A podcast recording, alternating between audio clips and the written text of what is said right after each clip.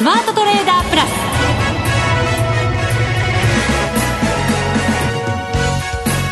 リスナーの皆さんこんにちは。内田まさです。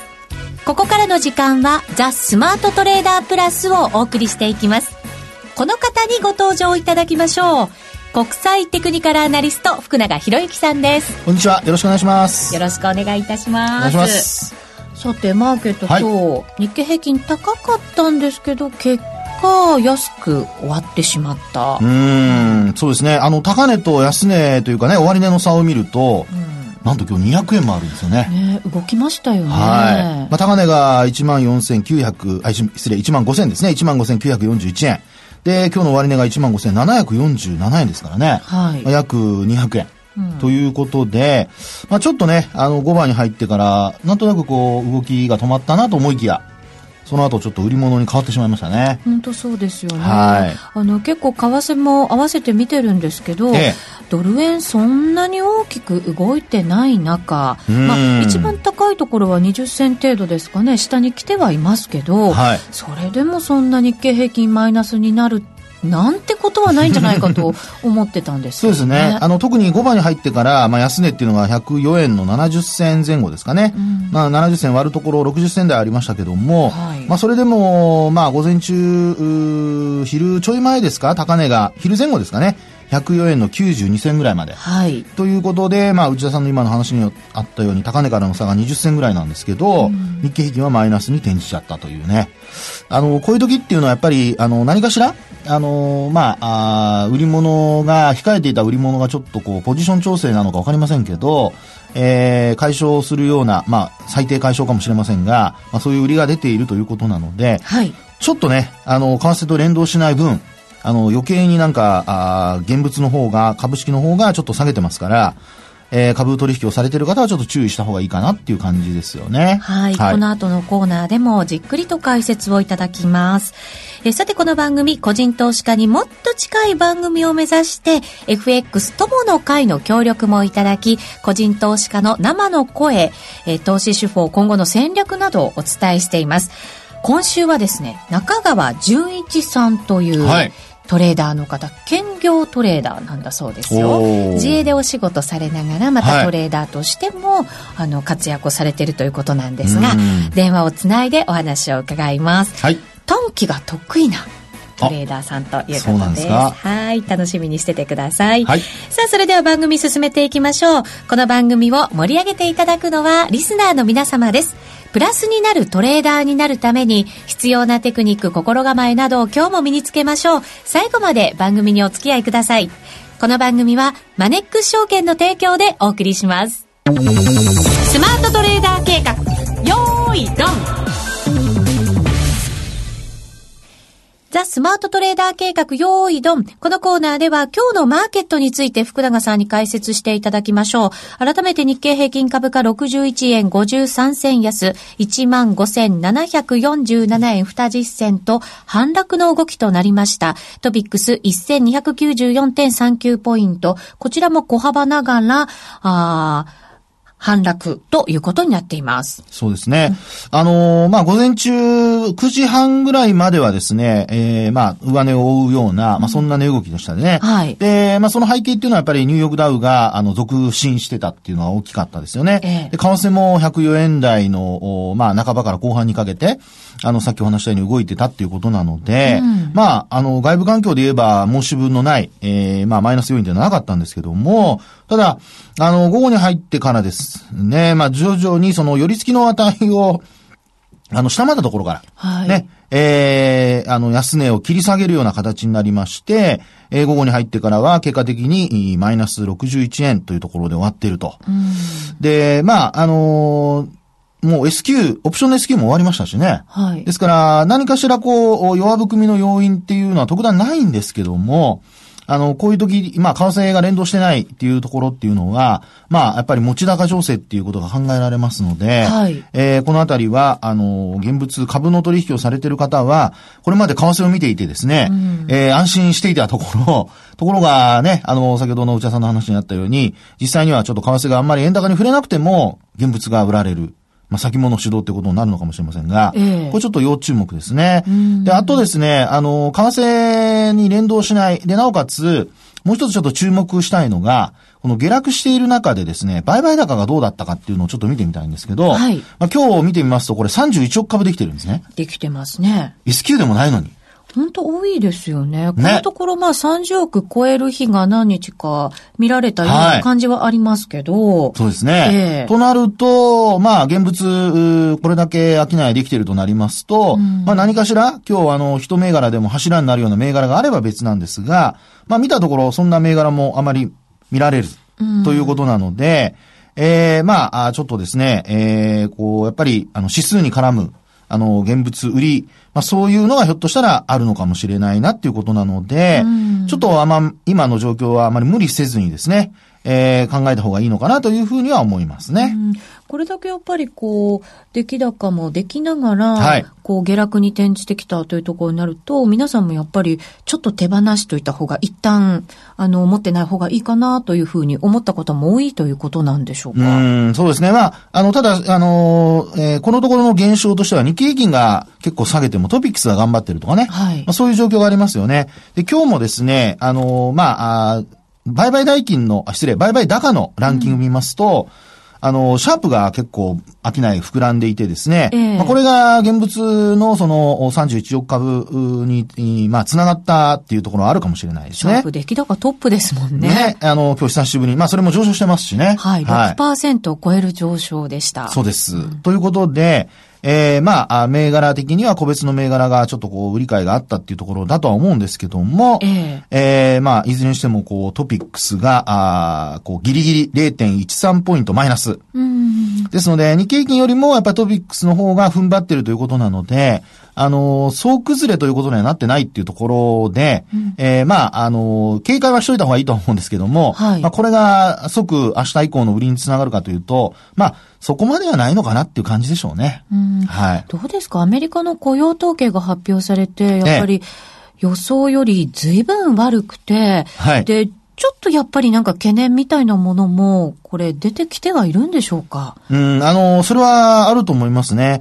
えー、まあ、要は数字があの、全くの予想外の数値なので、はい。ね、えー、いくらその寒波の影響があったとはいえですね、えー、それが、まあ、通常の予測よりも10万人以上下回るっていうのは、あ通常では考えられないですよね。本当そうですよね。はい、ADP がまた良かっただけに。ねえ。うん。ですから、もうあの、集計した人がなんかサボったんじゃないのかなっていう。まあ冗談ですけども、まあそういう、そのぐらい、あの、数値がちょっと低すぎるっていうことですね。うん、で、ただ昨日のニューヨークの上昇っていうことで考えますと、はい、あの、小売売上高。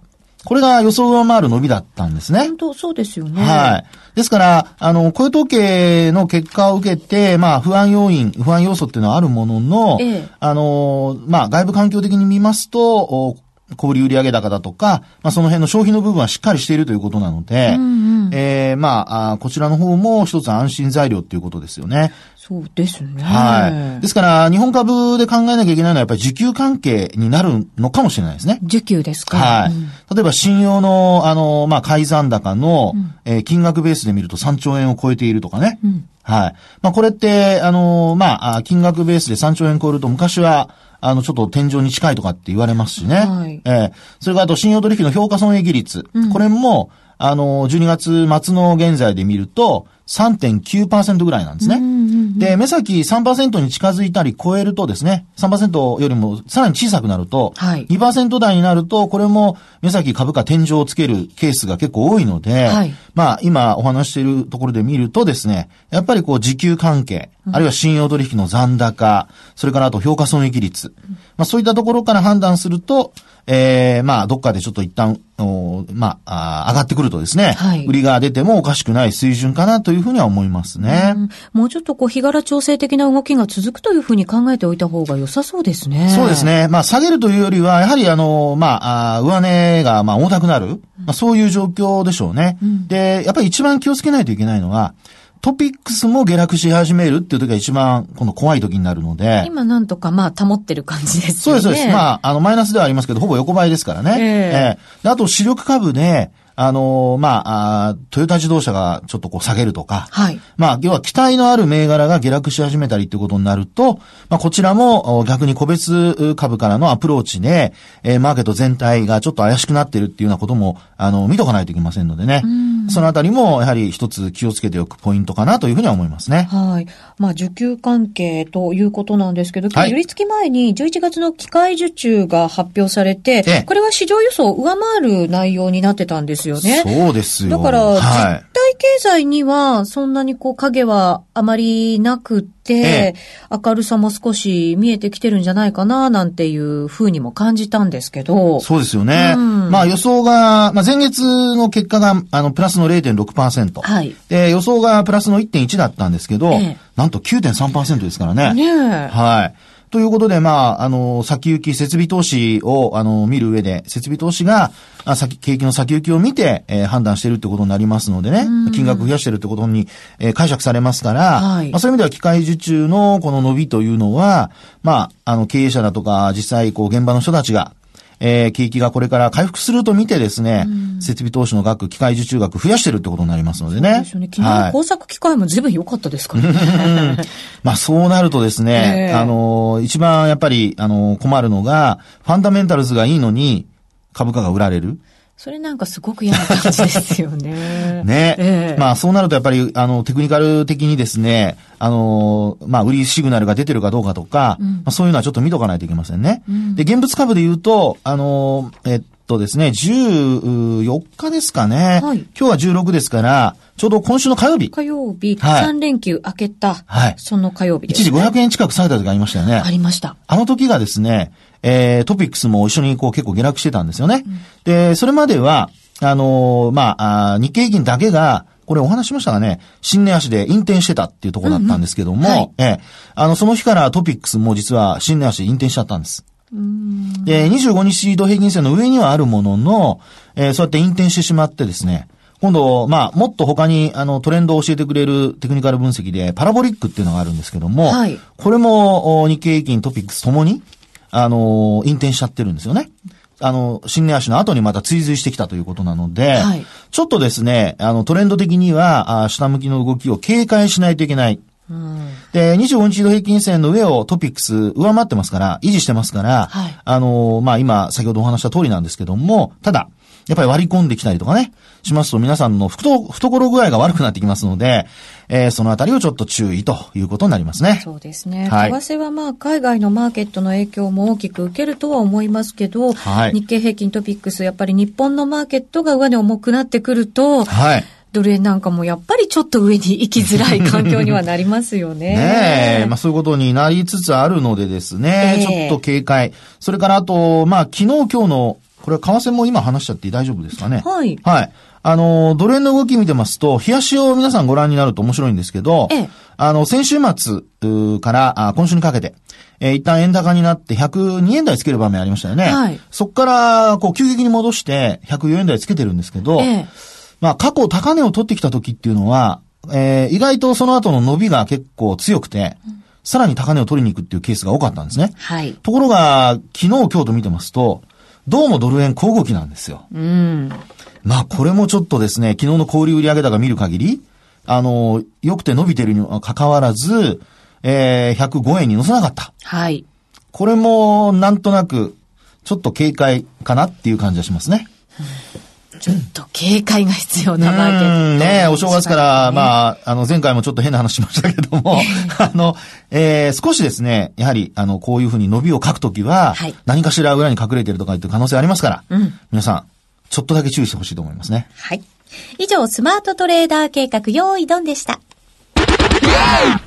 世界で最もメジャーな FX 取引ツール MT4。裁量トレーダーにもシステムトレーダーにもマッチする先進の新感覚トレーディングツール。そんな MT4 を唯一使える主要ネット証券といえば、マネックス証券。マネックス証券のマネックス MT4 なら、充実の28通貨ペアと魅力的なスプレッドを提供。さらに、取引、利用手数料などすべて無料。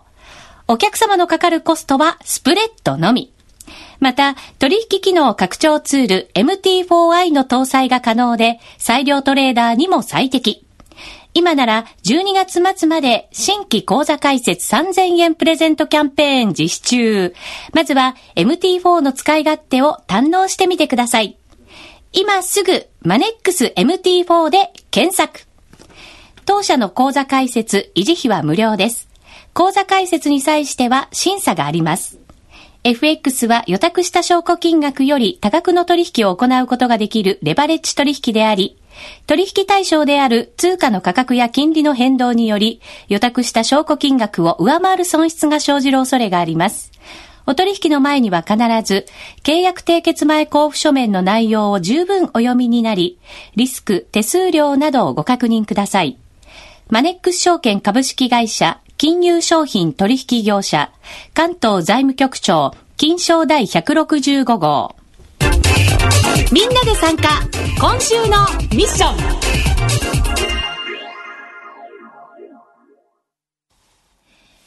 それでは、ここからは個人投資家の方に投資手法や今後の見通し、戦略などを伺っていきたいと思います。今回のゲストは中川淳一さんです。中川さん。はい。こんにちは。よろしくお願いいたします。よろしくお願いします。中川さんは、兼業トレーダー。はい、というふうに伺いましたが、お仕事自分でもされながら、またトレーダーもしているということですか？はい。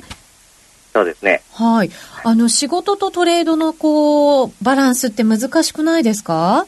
まあ、私の場合、その自営業なので、ええ、あの、まあ、自由な時間が結構あるというか、うん。はい。で、まあ、あの、夫婦で経営してますので、はい。うん。ちょっと、奥さんの方にお仕事は、あの、任せ ていう形が多いですね。いいですね。協力者がいるっていうのはね。ね仲が悪くと大変、仲が悪くなると大変ですけどね。そうですね。仲がいいっていうことなんだと思いますよ。いえいえ。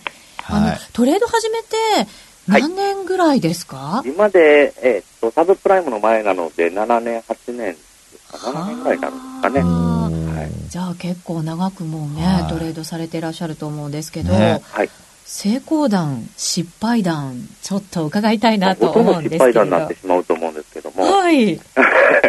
そうですね。まあ、あの、始めた時期がそのサブプライムの前だったので、えー、まあ、当時は、その、もう買っときゃ上がっていくみたいな、あの、去年みたいな状態ですよね。確かにそういう環境の時ありましたね。そうですね。で、ちょっと初めにいい思いをしてしまって、あの、当時、まあ、レバレッジが400倍とか、あの、いくらでも晴れてしまったので、はい、そこでちょっと調子乗ってしまった頃にサブプライムが来ちゃったんですよね。で、もうそんなんね、あの、買ってたお金なんかすぐなくなってしまって。そうするとあれですね、なかなか自分のその投資手法みたいなものとかを、はい、こう、変更できなかったりするんですよね。そうですね。当時は、あの、損切れするとか知らないですし、もう、あの、買っときゃいいしか知らなかったので、何の勉強もせずに、やってた、まあ、自分が悪いんですけど、まあ、そういう時代やったといえば言い訳になってしまいますけど。うん。でもなんかそういう失敗を経て今でもやられてるということは、はい、その後ものすごい勉強されたんじゃないかと思いますがいかがですか？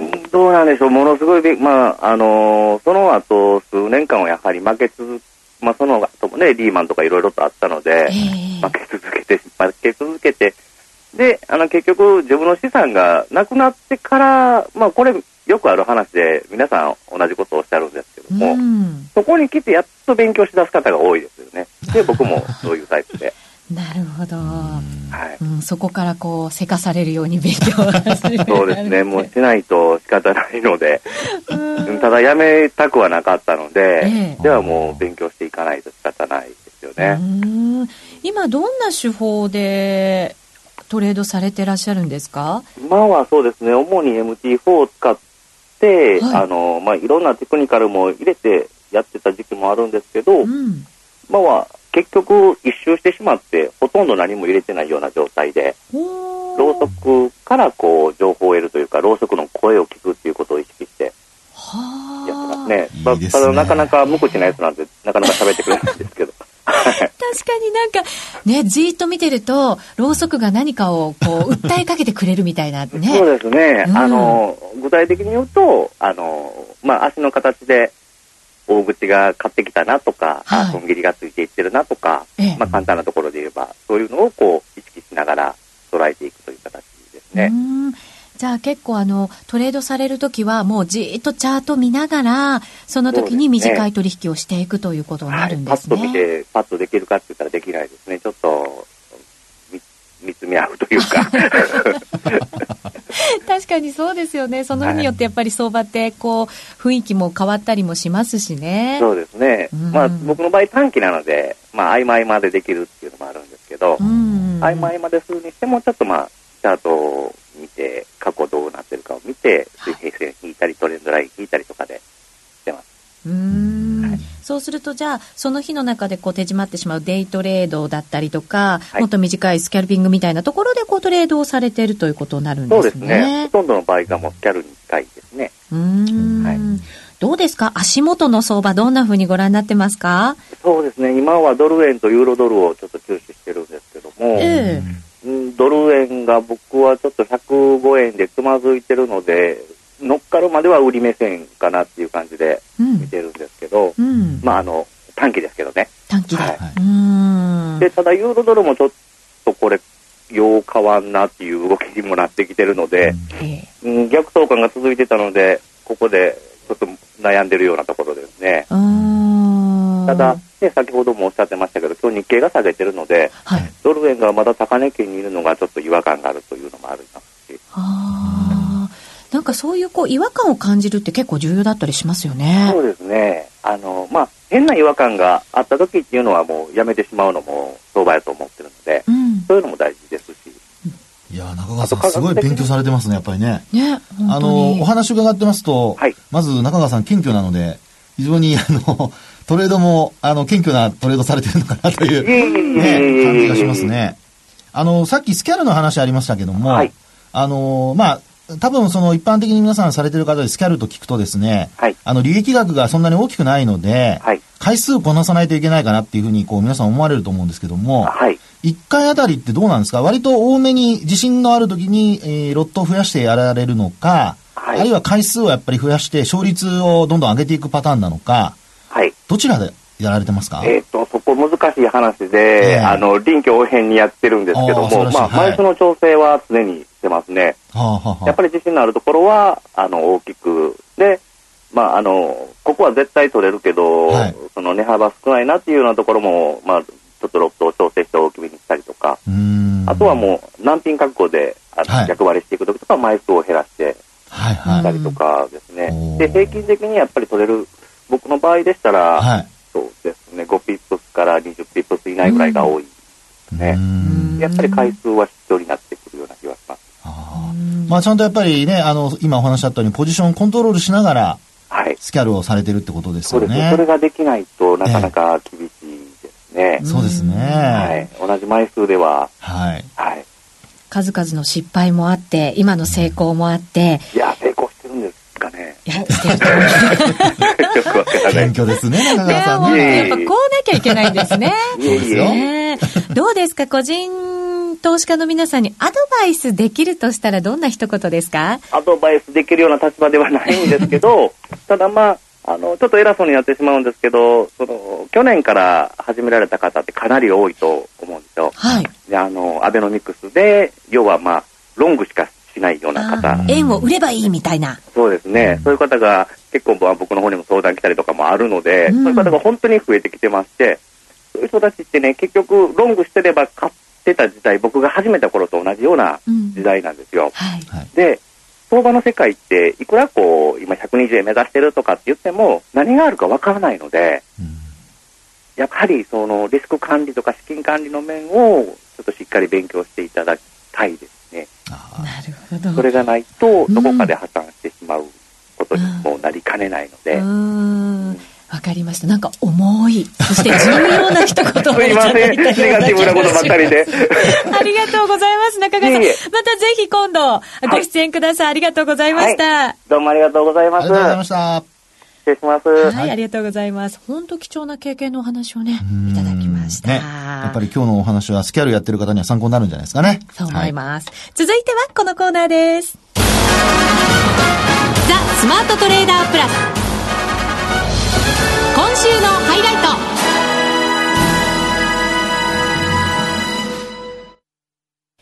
さあ、ここからはですね、福永さんに投資家としての心構えをアドバイスいただこうと思います。はい、先ほど中川さんからも本当に重要な一言いただいたんですけれど。そうですね。はい。はい、題して、トレード上達術。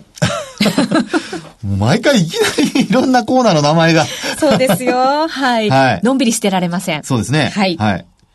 上達。そうですね。はい、あの、雇用統計の発表もあって、かなり大きく動きました。やっぱり予想がね、随分、あの、かけ離れた内容ということになりましたので、えー、あの、そういうイベントなんかの時に、やっぱりトレードしたいという方々もいると思うんですね。そうですね。なので、今回はそういう、こう、イベントリスクについて考えていこうかなと思うんですけれど、はいどんな風に対応していったらいいのか、どんな風にそのリスクマネジメントしていったらいいのか、簡単に教えていただけますか？そうですね。うん、あのー、まずですね、イベントを取る場合、イベントのそのリスクを取る場合、はい、そのイベントの影響度合いっていうのを、自分なりにこう考えておかないといけないですよね。影響度合いっていうのはマーケット全体に対する、その結果。結果が、うん、あの、為替であれば、ドル、まあ、仮に雇用統計であれば、ドル円をどのぐらい動かすのか。えそれ考えるのってなかなか難しいですね。あの、でもですね、過去のデータ、まあ、あの、ここでまあ勉強が必要になるわけですけども、うん、例えば、まあ20万人予想の時に、まあ、今回とはちょっと違って15万人だったらどういうふうに動いたかとか。はい。ね。で、あるいは、その、17、8万人の予想の時に、20万人超えたらどう動いたとか。うん。ね、これはまあ逆のパターンになりますけども、まあ、そういうようなことをですね、えー、まずは、あ自分なりにですね、えー、こう、まあ、予測をしておいて、うん、で、自分のポジションの中からどれだけリスクを取れるかっていうことを考えないといけないということだと思いますよね。はい。ですから、あの、基本、あの、まあ、同じ一定の数量でどんな時でも同じように売り買いしてると、これはやっぱり成功っていうか、まあ、マイナスもプラスも一緒なので、あの、まあ、結果的には何も残らないという、ゼロになっちゃうってことになりますからね、相殺されて。はい、で、えー、まあ、利益が出せるときに、えー、なるべく多くのポジションを持つと。いうことですから、うん、まあ、あこう、イベントで影響度が大きい、小さいによって、えー、なおかつリスク自分で取れる範囲がどのぐらいなのかによってですね、うん、えー、実際に取れるポジションまあ、えー、先ほどあの中川さんのね、えー、お越しいただいた時に400倍のあのレバレッジがあったって話ありましたけど、はい。ね。えー、まあそこからすると今は20倍が最高ですから、うん、そうなると、あの20倍までの間で、まあどこまでリスク取るかですよね。うん。えーあの、ポジションも小さくしておくとか、いろんな形でできるわけですもんね。はい、そうなりますね。うん、ですから、まあ、内田さんが実際にこうデモトレードをね、これまで何度もやって、えー、成功している例っていうところで見ると、あの、まあ、内田さん、あんまりこう、そういう意味では、あの、張り付いて見てることはできないですから、はい、あの、まあ、今のこの話っていうのはやっぱり張り付いてみることができる人向けのリスクコントロールだと思うんですよね。うん、で、そうでなくて、内田さんのように、あの、その時間仕事があって見てられないとか、はい、まあ、そうなると、今度はやっぱりロスカットのラインを決めなきゃいけないですし、うん、それか、まあ、最悪というか、まあ、あもう向いてないなと思ったら、はい、やっぱポジション持たない。うん、やっぱこういうのはやっぱ重要ですよね。そうですね。はい。ここしばらく私もイベントの時は、ほとんどポジション持ってないですね。今回はね、強い強いってこういう時言われてましたから。うん。これは結構やられた人っているかもしれませんよ。そうですね。はい、私も持ってなくてよかったって、なんか、実はほっとむんだよなって思っちゃったんですよね。ね怖いなと思ったりもしました、はい。でもそれはやっぱりちゃんとリスクマネジメントしてから。そうです。うん、ということですね。そういうことになりますね。はい。さて、あっという間にお別れのお時間が近づいてきました。ここまでのお相手は、福永博之と内田まさでお送りしました。それでは皆さん、また来週この番組はマネックス証券の提供でお送りしました。